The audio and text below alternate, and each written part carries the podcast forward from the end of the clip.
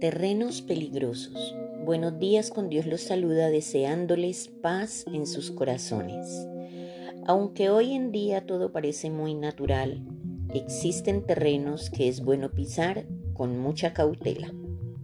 Muchos de esos terrenos son falsos o están en arenas movedizas. Por eso hay que tener cuidado donde se pisa y pasar por el terreno donde está la gente que hace que las cosas buenas sucedan. No podemos dejar nunca de aprender.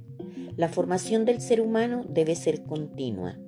El aprendizaje unido a la actitud personal son fundamentales. No podemos olvidar la actitud que asumimos en un entorno social y cultural como el actual. Pulsar la realidad y ser coherente, esto es algo fundamental. Hoy en día se presentan muchas causas que nos llevan a pisar en falso, como la drogadicción, la embriaguez, la impulsividad, la avaricia. Todos son vicios sin excepción y llevan nuestra vida a lugares insospechados, a la dependencia, a algo o a alguien que nos convierten en personas adictivas o codependientes y nos volvemos incapaces de decidir sobre nuestras vidas. Existen muchos terrenos peligrosos y debemos tener mucha precaución en el momento de tomar decisiones en las que pongamos en riesgo nuestra salud y nuestra vida. Hay muchos terrenos que debemos evitar pisar si deseamos llegar a conseguir lo que anhelamos.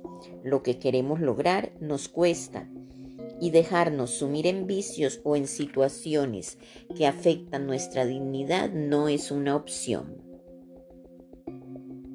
Debemos tener los ojos del águila y el olfato del perro para poder evadir con éxito estos momentos que casi siempre se nos presentan como soluciones a nuestras necesidades. Si nos dejamos arrastrar por estas apariencias, estaremos en terrenos peligrosos y una vez allí es muy difícil seguir, pues a medida que intentamos liberarnos, nos hundimos más hasta que somos sumergidos en situaciones tan difíciles que vamos a necesitar ayuda de otros para poder salir. No creamos que estamos solos. Debemos buscar ayuda cuando notemos que algo nos puede destruir.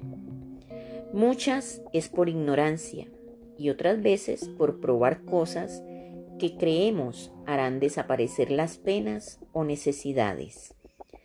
Y lo único que realmente hacemos es caer en un hueco profundo.